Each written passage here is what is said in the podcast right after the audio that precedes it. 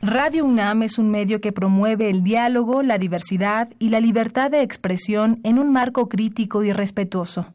Los comentarios expresados a lo largo de su programación reflejan la opinión de quien los emite, mas no de la radiodifusora.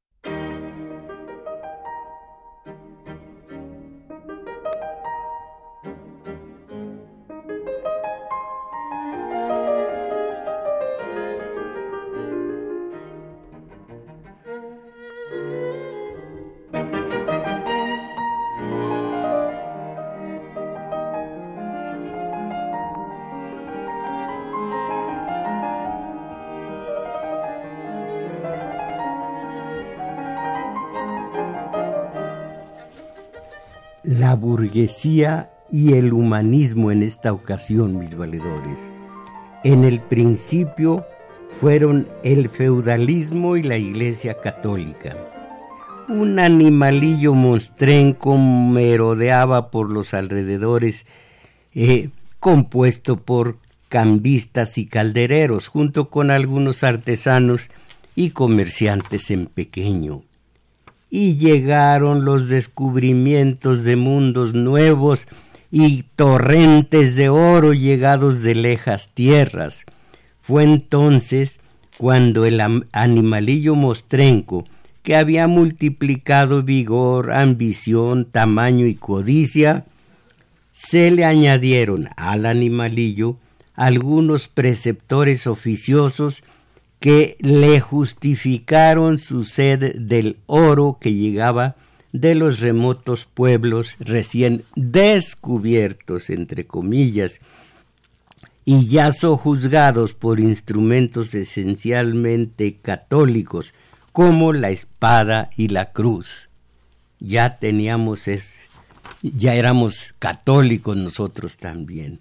Hay una fábula que cuentan un dicho de los mapuches de Chile, cuando los españoles llegaron, ellos traían la Biblia. Nosotros, ellos tenían la Biblia, nosotros teníamos las tierras. Nos dijeron, cierren los ojos. Cuando los abrimos, nosotros teníamos la Biblia, ellos las tierras.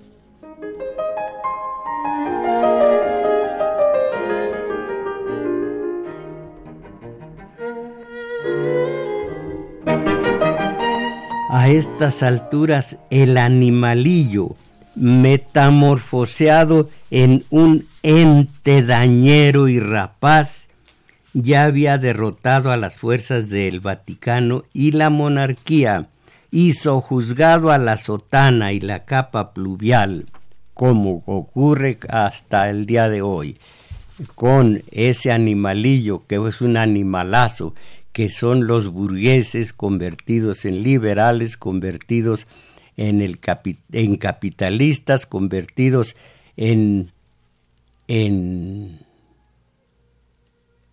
eh, imperialistas y por último en especuladores que se enriquecen hasta la náusea. Esos son los animales de aquel entonces.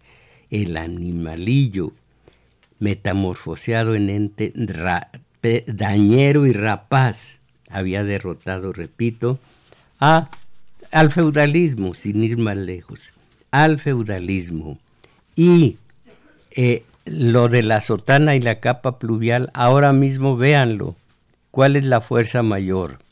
¿El de Slim o el de los el de los Carlos Aguiarretes de Catedral y de la Basílica también? Véanlo ustedes. Y entonces los humanistas se agregaron al oro y se agregaron al poder naciente de los burgueses. En fin, eh, esta historia de la burguesía comienza allá por el siglo XV y se ha venido desarrollando hasta el día de hoy que ya se convirtió en neoliberalismo y según los expertos ahora comienza a decaer. En fin, eh, interesa la historia a alguno de ustedes, porque hoy voy a tratar el tema de la historia y su paralelismo forzado con el día de hoy. Forzado paralelismo. Entonces, aquí en nuestro espacio comunitario de domingo 7 voy a hablar de historia. Tengo aquí los documentos respectivos. Por cuanto a la compañera Isabel Macías, ya ni la conocía, caramba. ¿Quiere usted proporcionar los números telefónicos a la manera nueva? Porque si no, no pega. Ah, sí, sí, sí quiero ah, proporcionarlos. Pues los invitamos a que ustedes llamen y que participen y aquí ya está el compañero Daniel Cruz que nos está auxiliando en los teléfonos. Y los números telefónicos, área metropolitana 55 55 36 89 89. Y resto de la República 01800. Ese ya no existe. Ya no existe. No. Eh, se acaba el 01800 y nada más. 55? Sí. 55 50 52 6 88. Y a lo mejor tenemos como refuerzo el día de hoy un compañero que había desaparecido hace 30, 40 años, eh, Carlos Valencia. Eh, ¿Nos va a ayudar también usted hoy? No sé, ese, ese, esa señal que hizo con el brazo, no sé si, quiso decir que sí o que me fuera yo. Aquí me quedo. Bueno, entonces ya tienen ustedes los números telefónicos a la mano para que eh, eh, se manifiesten. Pero cada amo tiene el esclavo que se merece.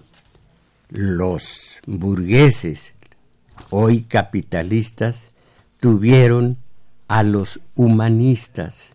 Bueno, eh, eh, la industria y el comercio. Eh, bueno, advierto, repito, un paralelismo entre los genios de la banca, la industria y el comercio del Renacimiento, de la dimensión de los Fouquer, Medici y Borgia, que basaron su ideología compulsiva y rapaz en el talento de los amanuenses y condescendientes, Erasmo, genio, Maquiavelo, genio también, Campanella, Bruno y congéneres, con los depredadores de la banca, el comercio, la industria y la especulación. Los humanistas dieron el sustento ideológico. La ideología siempre es vomitiva, es dañina, es lo peor. Bueno, eh, proporcionaron la ideología a los burgueses y propiciaron el renacimiento. El renacimiento que consistió en que toda la libertad, toda la, sed, la sed la codicia, la sed de oro, la codicia de los primeros tiempos griegos y romanos, los acercaron a estos eh, burgueses para justificar, para que justificaran su sed también del oro que traía Cristóbal Colón, que había empezado a traer Cristóbal Colón y que ahora fluía desde el Potosí y de una remotísima eh, eh, región llamada Mi Zacatecas. Bueno, entonces Maquiavelo, eh, Campanella, Bruno, en fin, dueños, aquí va un paralelismo forzado, dueños, repito, de los medios de acondicionamiento social. Radio, cine, televisión, periódicos, celulares y redes sociales, todo. Hoy desplazados los burgueses antiguos, hoy los oligarcas, desplazados de diversas facetas del poder, con sus... Eh, eh, eh, dejaron de ganar o perdieron, por lo pronto, no únicamente la parte económica, sino de en todos sentidos lo que significa el poder político, social, económico, financiero, todo, todo lo que tenían en los tiempos de los empresarios políticos y políticos empresarios, una vez que llegó el nuevo gobierno y los desplazó, todos ellos, repito, dueños de los medios de acondicionamiento social, eh, tomaron sus erasmitos, los erasmitos de Masquiña, sus eh, eh, eh, ¿qué ¿cuál otro? Eh, maquiavelitos. Todos los grandes humanistas se volvieron aquí los pequeñajos de las redes, mm, voceros oficiosos de los dueños de los medios de acondicionamiento social. Y mantienen, iniciaron y mantienen hoy una terca campaña contra quien los tiene y mantiene el, el resentimiento y la bilis derramada. Patético que un grupito de propietarios del poder económico y un grupito de voceros oficiosos, unos por la soldada y muchos de ellos, por ignorancia y buena fe, a, a lo esperpéntico recuerden a los burgueses y humanistas del Renacimiento, claro, a lo patético. En nadie hasta ahora he percibido esa observación, pero, en fin, ustedes algo deben opinar. Eh, fíjense, eh, llegaron los humanistas y a unos, eh, a unos eh, eh, los nuevos burgueses que llegaban al poder, les acercaron la tabla de valores de los antiguos, que por supuesto no tenían más que dioses que poco significaban en la cuestión del humanismo, y les dieron el sustento, la base para una ideología que es la de ahora, el, por encima de todo la ganancia. Y si no hay ganancia, están perdiendo lo que para ellos es, es mm, doloroso, es lesivo, y por lo mismo ahora se arrojan contra quien les evitó que siguieran el medro desaforado junto con los Peña, los Oya, eh, eh, Borge, Hernández, Duarte, toda la bribonada.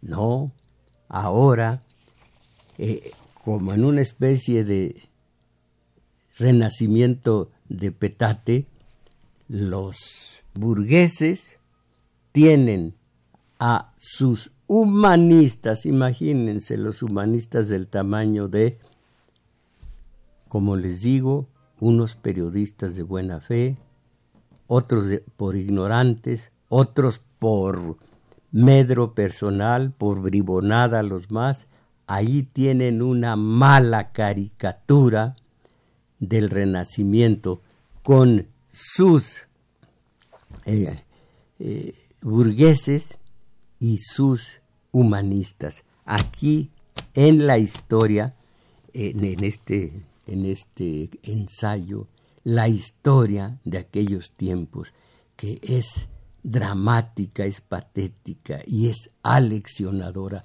En fin, ¿qué opinan ustedes?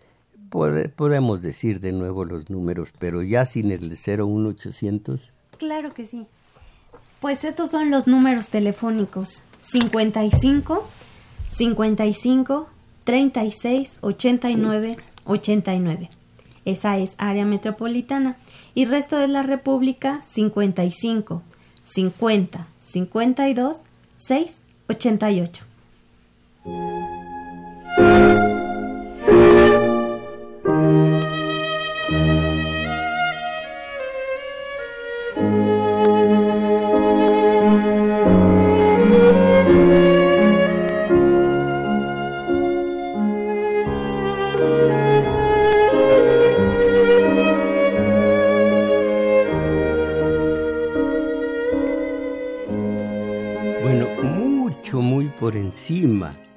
Nada más para enterarnos de lo que fue el Renacimiento.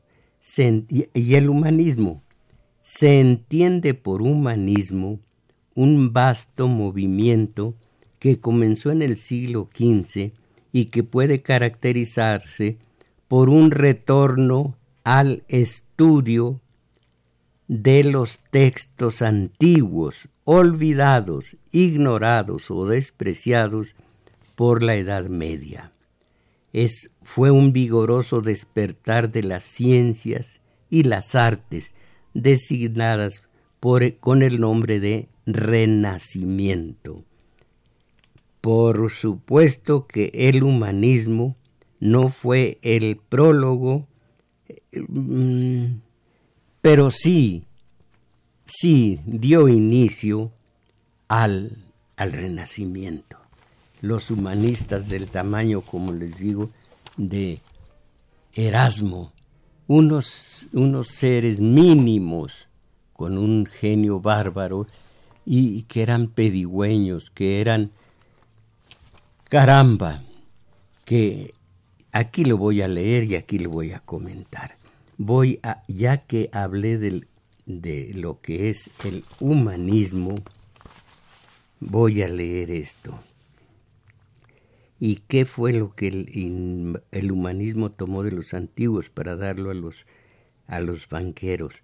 La filosofía práctica que les era necesaria para justificar su amor de la riqueza y de la ganancia, su gusto por la vida laica y el pensamiento libre. así hacían de lado a la religión, al Vaticano, a la capa pluvial y a la sotana. Algunos ejemplos hábilmente escogidos o parcialmente interpretados han desfigurado de tal modo la verdadera situación social del humanismo que ya parece indestructible la leyenda, oigan esto, que lo presenta como a un poderoso señor de la inteligencia tronando por encima de los banqueros y los reyes. En verdad que Petrarca se sentó alguna vez a la mesa de los, de los dux, que cuando Pontano lo visita, de pie se pone el rey Alfonso de Aragón, pero por un humanista que recoge honores, cuántos otros humillados, envilecidos, explotados. El estudioso, y yo estudio mucho historia, se sorprende de, de esta eh, designación, de esta declaración. Así que estos humanistas eran pequeñajos en muchos sentidos. Sigo leyendo sucesivamente preceptor, secretario, profesor, sirviente de los príncipes, consumiéndose en estudios ingratos, víctima de enemistades mortales y de peligros incesantes, inventando hasta las nubes, eh, perdón, levantado hasta las nubes o hundido en el desprecio, Opulento hoy, miserable mañana, el humanista es la imagen viva de la inestabilidad. ¿Quién lo creyera? Y sigue el ensayo. Así lo presenta Jacobo Burkhardt y así fueron en realidad. Lejos de la leyenda, Ahora fíjense en esto lo que fueron ellos. Periodistas antes del periodismo, agentes de propaganda antes de la, de la reclame. Ah, pues, adorno de banquetes y salones, elogiadores de, de casamientos o bautizos, llorones de valores y entierros, cuánto ganaban, lo recibían como dádiva. Ah, caray, Erasmo. Cierto es que por seis versos latinos dedicados a la gloria de Venecia, la Serenísima gratificó a Sanazaro, no lo conozco, con seiscientos ducados de oro. Pero aun en el mismo momento de culminarlos, de, de perdón, de colmarlos de regalos, cuántos eran los que como Carlos IX pensaban de, Rosan, de, de Ronsard. A un buen poeta hay que cuidarlo como a un buen caballo. Intelectual al servicio del señor que le pagaba. Piensen, eran periodistas antes del periodismo. Intelectual al servicio del señor que lo pagaba, el humanista cambiaba de opinión como de climas, aceptaba las más los más bajos menesteres, importunaba día y noche en busca de limosna.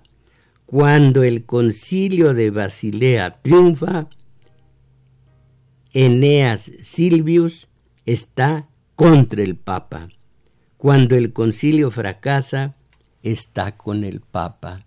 Esto me recuerda una foto ah, de aquí, de hace unos cuantos años, cuando Carlos Salinas era presidente de México. El enjambre de intelectuales que pululaban en derredor. Caramba. Desde el colombiano, ¿cómo se llama?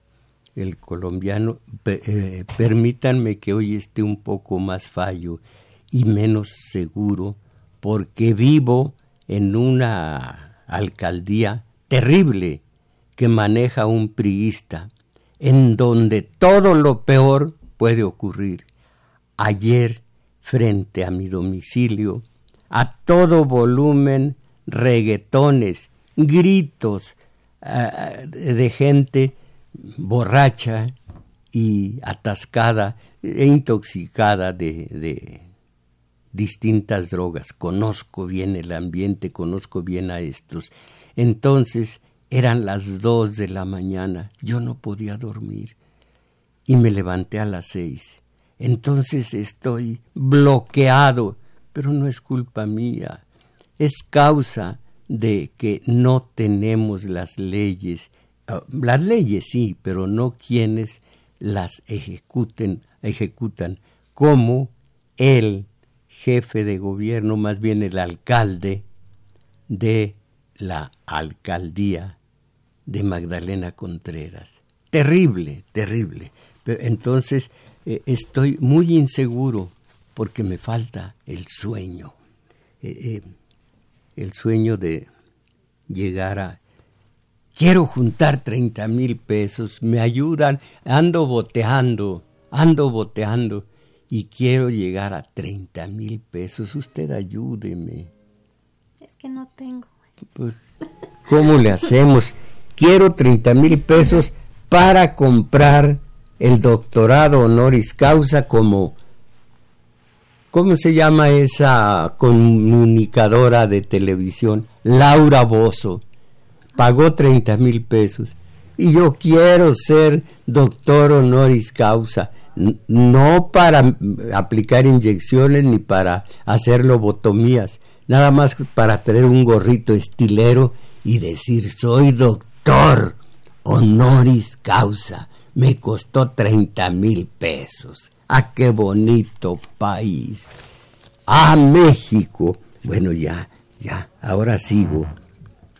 A un buen poeta hay que cuidarlo como a un buen caballo. Intelectual al servicio del Señor que le pagaba, el humanista ah, cambiaba.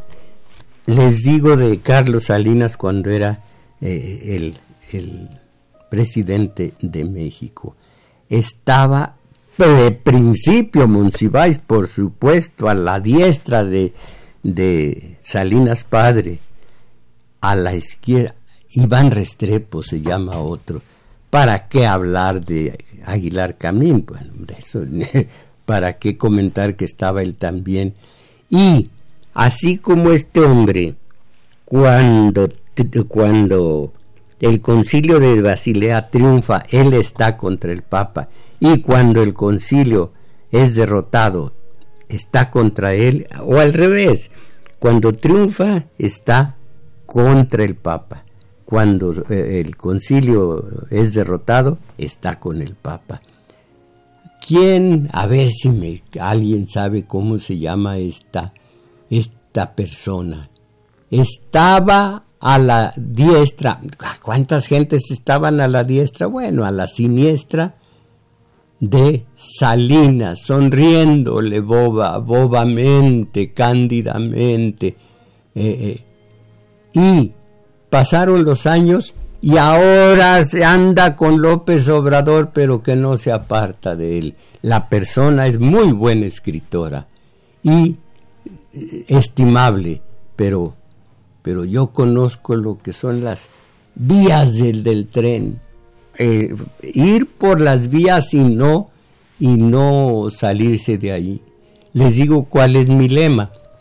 En alguna de las varias, eh, eh, varias traducciones que conozco de, de Hamlet, él va por un pasillo cabizbajo porque se acaba de morir su padre y él todavía no sabe quién es el autor y por otra parte va a disgusto con su madre Gertrudis, la reina, porque un condenado mes de, que sucedió eh, la muerte de, del rey, y ya se casó con el cuñado, que ahora es el nuevo rey. Ella hace un bello, eh, una bella ironía, Hamlet, ¿por qué se casó tan pronto tu madre eh, con el hermano del muerto?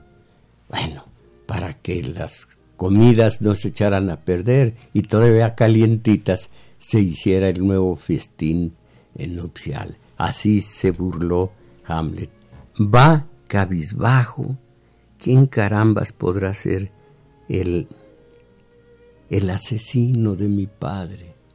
En eso, detrás de ella, detrás de él, viene la reina. Y viéndolo caminar así, cabizbajo, meditabundo, según el lugar común, le dice a unos metros de distancia, ¿qué os pasa? que parecéis preocupado? voltea el cuello Hamlet, enojado, pero pronto, rápido, y dice, Señora, yo no sé parecer, que parecéis eh, preocupado. Señora, yo no sé parecer. Yo no fui con Salinas un día y después con López Obrador. Yo no acudí a cantar en coro con todos los becarios.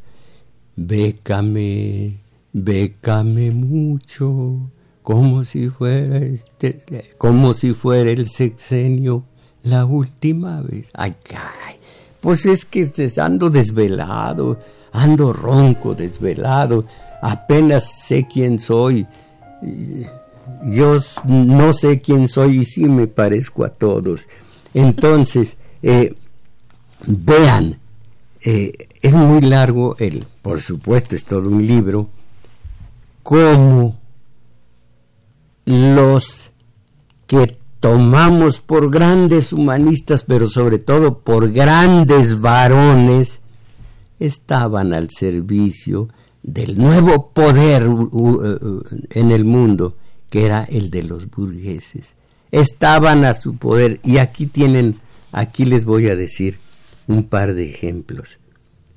Policiano canta a la querida de Lorenzo de Médicis, al caballo de Lorenzo, al perro de Lorenzo y Filalfo, a quien tres ciudades han otorgado la burguesía de honor, le pide a Alejandro Sforza, con un cinismo penoso, un paño rojo para hacerse un traje, y cuando el paño llega, le pide una piel. Esa es la catadura, la calaña de sabios, de gente tan alta que yo tenía por lo máximo y ahora, permítanme, eh, si no estuviera tan desvelado, eh, no me atrevería a decir esta, esta arrogancia. Ahora me atengo al letrero camionil voy más a mí.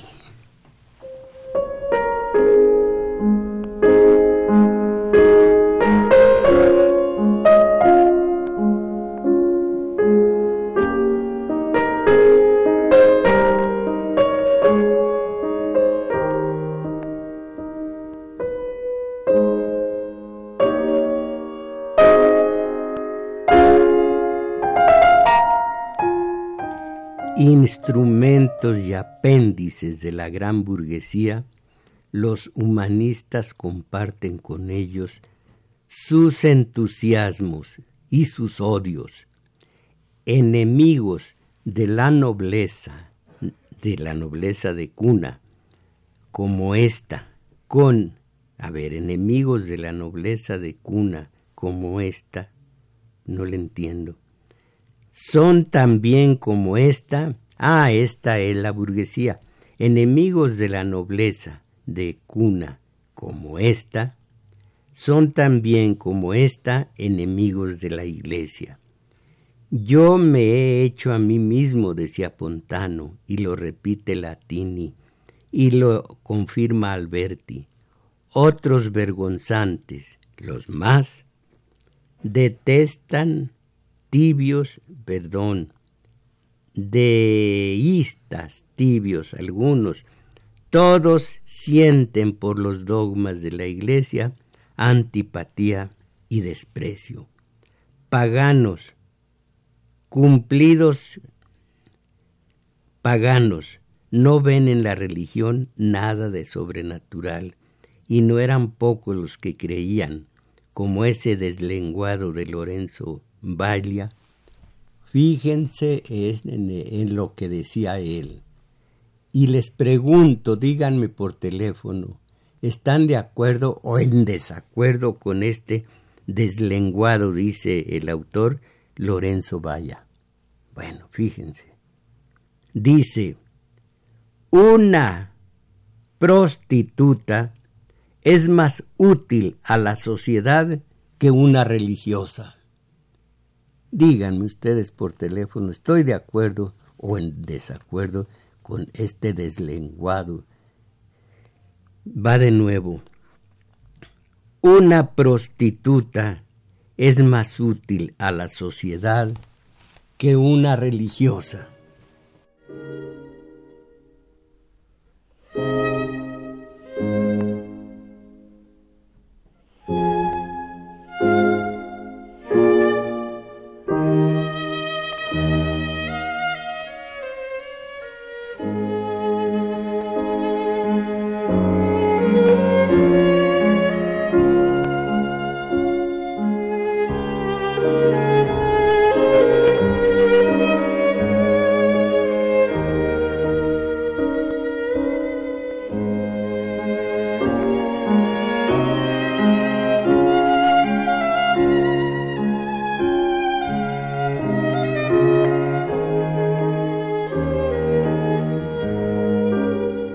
Siguen los humanistas, grandes, grandes, como ahora los, los periodistas que por mala fe, por ignorancia, por el dinero que reciben, por simplemente buena fe, están en contra de López Obrador.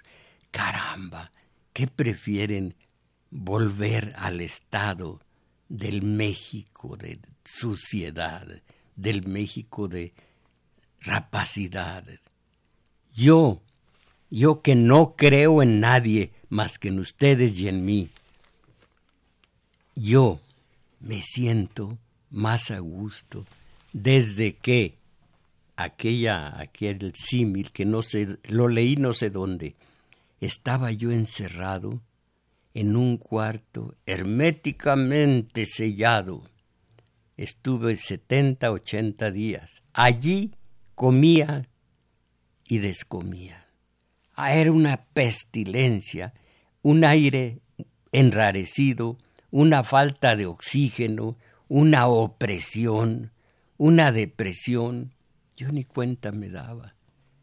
Alguien eh, de Tabasco vino y abrió la puerta. Entró el oxígeno. Válgame. Se me llenaron los pulmones con el aire nuevo. Me di cuenta entonces del horror donde había vivido. ¿Cómo pude aguantar tanto tiempo? Este aire enrarecido, sucio, pestilente de los Peña, los Lozoya, los del Mazo del millón y medio de euros escondidos en Andorra. ¿Cómo pude aguantarlo? Ah, la gente aguanta todo, yo lo aguanté, renegaba y demás, quise eh, organizarme con ustedes y hacer un gobierno al que obedecer como sus mandantes. El, los Slim tienen a perpetuidad, yo creo, sus Televisa, TV Azteca y ahora, y no sabía, que es un canal también de televisión, su Netflix. Ayer en la clase yo pues enseñé algunos, algunas situaciones históricas y ellos me enseñaron, los alumnos, a pronunciar correctamente Netflix, Netflix, y que es un canal de, de televisión, ¿es cierto? Sí. ¿Sí? ¿Y en dónde lo toma uno? No, no lo voy a tomar, pero en fin, Netflix. Es un canal de paga para ver puras películas. Ah, me pusieron en mí, en mi computadora, porque casi estoy a punto de sacar el programa de todas las tardes a las cinco me pusieron un Windows 10. Todo me lo trastocaron, pues, pues soy ignorante, pero dice por teléfono el, que, el operador, nada más escriba películas, por ejemplo, y le van a salir todas. De Pedro Infante, de María Félix, a la detesto a la tal María Félix, menos en enamorada, de ahí en adelante. Bueno, y que me viene un tsunami, un borbollón de películas. ¿Qué películas? La gringada más barata, la subcultura de Estados Unidos, monstruos verdes, amarillos, grotescos y, ah, qué feo. Esas son las películas que me enviaron cuando yo las solicité, porque dije, voy a ver ahora el, esqueleto de la señora Morales, o en la palma de tu mano, o la maravilla de tiburoneros. No, tipos con orejas de como de bocina, de sordo, tipos verdes, panzudos, o panzones, qué asco. Entonces no puedo decir a ustedes, ya véanme los de lunes a viernes en televisión porque al cambiar de Windows 8 a Windows 10 no cambiaron a, al valedor 8 por el valedor 10, así que está en la calle. Ya perdí el tiempo, voy a seguir. Interroga, eh, instrumentos y apéndices de la gran burguesía, los humanistas comparten con ella sus entusiasmos y sus odios. Sobre el plano de la cultura, ellos servían con sus traducciones y sus comentarios a la causa de la burguesía, y mientras los banqueros socavaban el poder de la nobleza, comprándoles los bienes, socavaban el poder de la nobleza, comprándoles sus bienes, ellos, los, supongo es ellos, esta es supongo que se refiere a los humanistas, liberaban las almas de los terrores y las pesadillas de la iglesia. Pero como la burguesía también, los humanistas detenían su avance allí donde la burguesía no podía pasar jamás, y ese otro aspecto del humanismo esencial para nosotros, porque le niega al humanismo burgués su pretensión de realizar la totalidad del hombre, es lo que vamos a ver ahora antes de terminar. ¿Y saben lo que vamos a ver? ¿Dónde se detuvo el burgués y dónde se detuvo el humanista?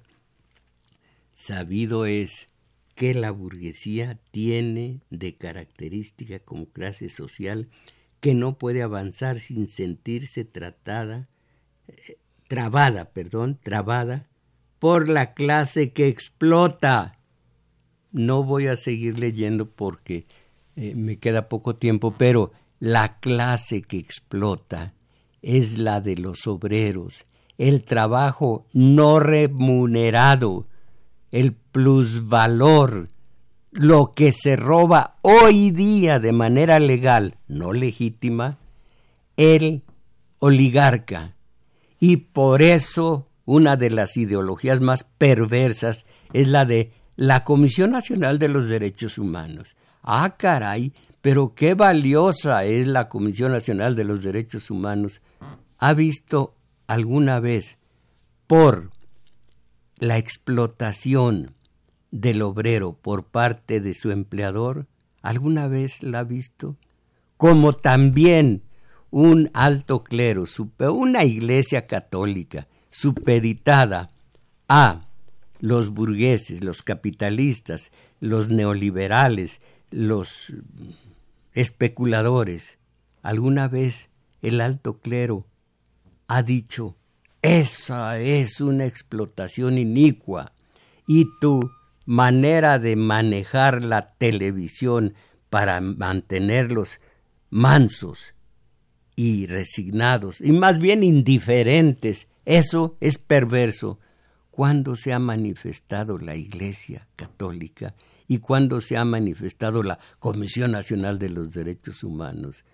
No, yo por eso, como dijo Nietzsche, yo ni en la paz de los sepulcros creo. No, no fue Nietzsche, fue, se dice en el ánima de Sayula, no amueles. Bueno, miren lo que son las perversas ideologías. Anda a estas alturas muy protagónica la Comisión Nacional de los Derechos Humanos. A estas alturas, como, desde, desde la Revolución Industrial en Inglaterra, el obrero está siendo explotado con el trabajo no remunerado, porque ustedes los obreros desquitan el sueldo, noventa y tantos pesos al día, eh, eh, eh, de salario mínimo, acumulan cuatro o cinco salarios mínimos. Eso lo desquitan en tres, cuatro horas. El resto le trabajan gratuitamente a quien los empleó. Pero otra de las ideologías, otra de las perversas leyendas dice, ah, no, los, los empresarios y los grandes comerciantes eh, causan, producen empleos y hacen avanzar el país, la economía del país. ¿La economía cuál? ¿La macro de ustedes o la micra de los obreros, de los campesinos, de la gente fregada? ¿Cuál de las dos economías hace avanzar Slim y, hacen avanzar los congéneres? ¿La macro de ellos o la micro de nosotros? Pero pues, qué, qué buenos, qué buenos programas hay en la tele hoy.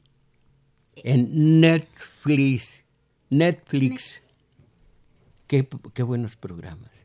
No lo sé cuáles son.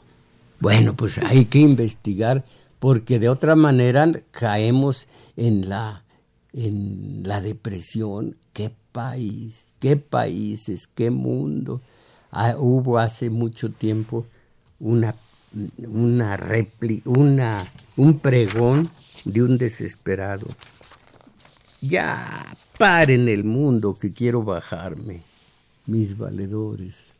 Piensen digo a salir de la mediocridad, primero a pensar, luego a salir de la mediocridad. Ánimo.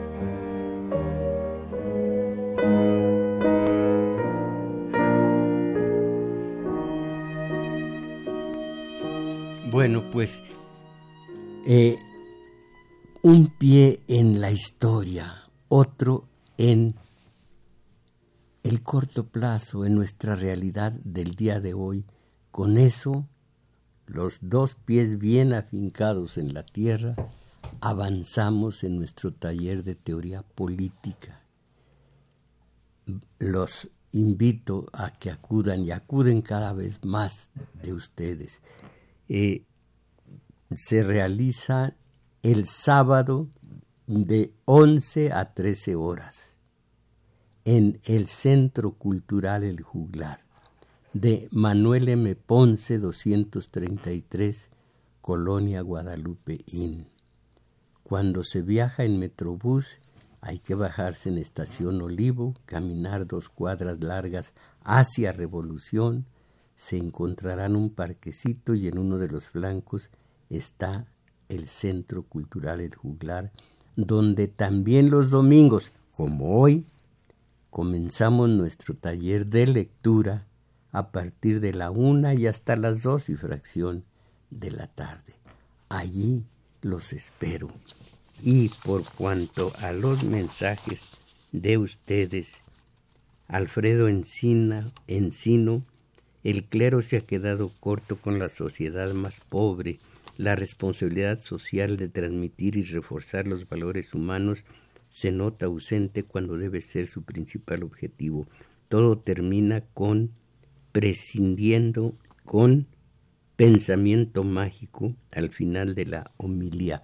Miren ustedes, el, una religión cualquiera tiene como objetivo principal meter dentro de las normas morales a una sociedad dada. ¿Cuán, ¿Qué tan eficaz es la religión católica en México, entre los mexicanos? En Guanajuato, que es al propio tiempo uno de los estados del país más católicos. ¿Cuán, ¿Qué tan eficaz es la religión católica en Guanajuato? Y de allí en adelante en todas partes. Alejandro Sandoval de León, Guanajuato, maestro Jaime Sabines le dedicó un poema hermoso a las rameras. La conozco, lo conozco perfectamente. Eh, no engañas a nadie, eres honesta, íntegra, perfecta, anticipas tu precio, te, enseñas, no discriminas a los viejos, a los criminales, a los tontos, a los doctores, soporta las agresiones del orgullo. En fin, también tiene uno a las trabajadoras domésticas y ese sí no me gusta nada. Dice, te vas a la Alameda con tus ropitas mejores, eh, cuando eres jovencita, esperando que llegue el momento de volverte ramera. Eso no me gusta en el otro poema de Sabines. José Cruz, Lázaro Cárdenas del Río, el gobernante que pretende encauzar a su país hacia la democracia. Democracia, diciendo democracia, no dice nada hay que decir qué clase de democracia. Este horror que tenemos es democracia formal, democracia de forma, nada más, un cascarón. Si fuera democracia como la religión, si lo fuera de veras, tendría, nos, nos impondría valores, normas morales. La democracia, si lo fuera en realidad, sería democracia social en donde habría mucho mejor calidad de vida para todos nosotros. Así que decir democracia no es decir nada. Hacia la democracia tiene que empezar por ser un verdadero demócrata. ¿Y quién es un verdadero demócrata eh, en este país? Tolerando la oposición por más que se ejerza en, en el mitin de la prensa, y la diatriba personal. Eh, eh, eh, todo esto es una, es una provocación, es una preocupación. lea mi mensaje, no solo los que le conviene, ya lo leí, Señor. es, es terrible, se necesita mucho valor para leer su mensaje. Hijos, es saliendo de aquí, no sé qué voy a hacer siendo tan terrible, tan eh, trascendente y trascendental su mensaje. Elizabeth Solórzano, el clero político católico con el reino, con el reno, con la reno. Ah, la, la, está mal escrito.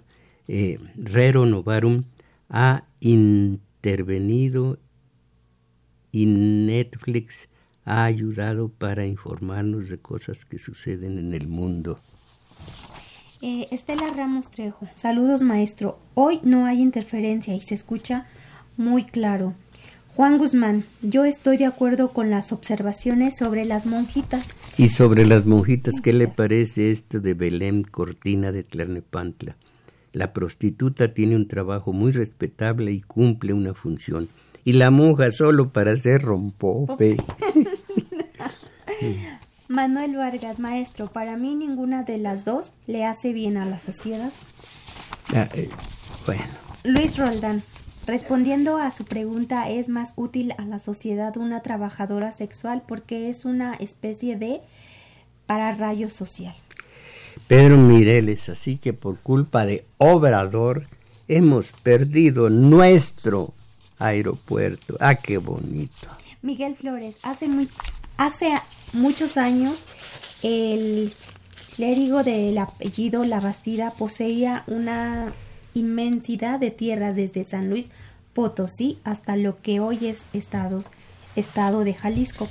El clero católico ha sido y es desmedido mercantilista. Mm. Gracias. Entonces, sí, eh, eh, se llamaba este arzobispo que por cierto lo lo expulsaron por, eh, por que se era inaguantable. Eh, ¿Cómo se apellidaba? La Bastida era y la Bastida.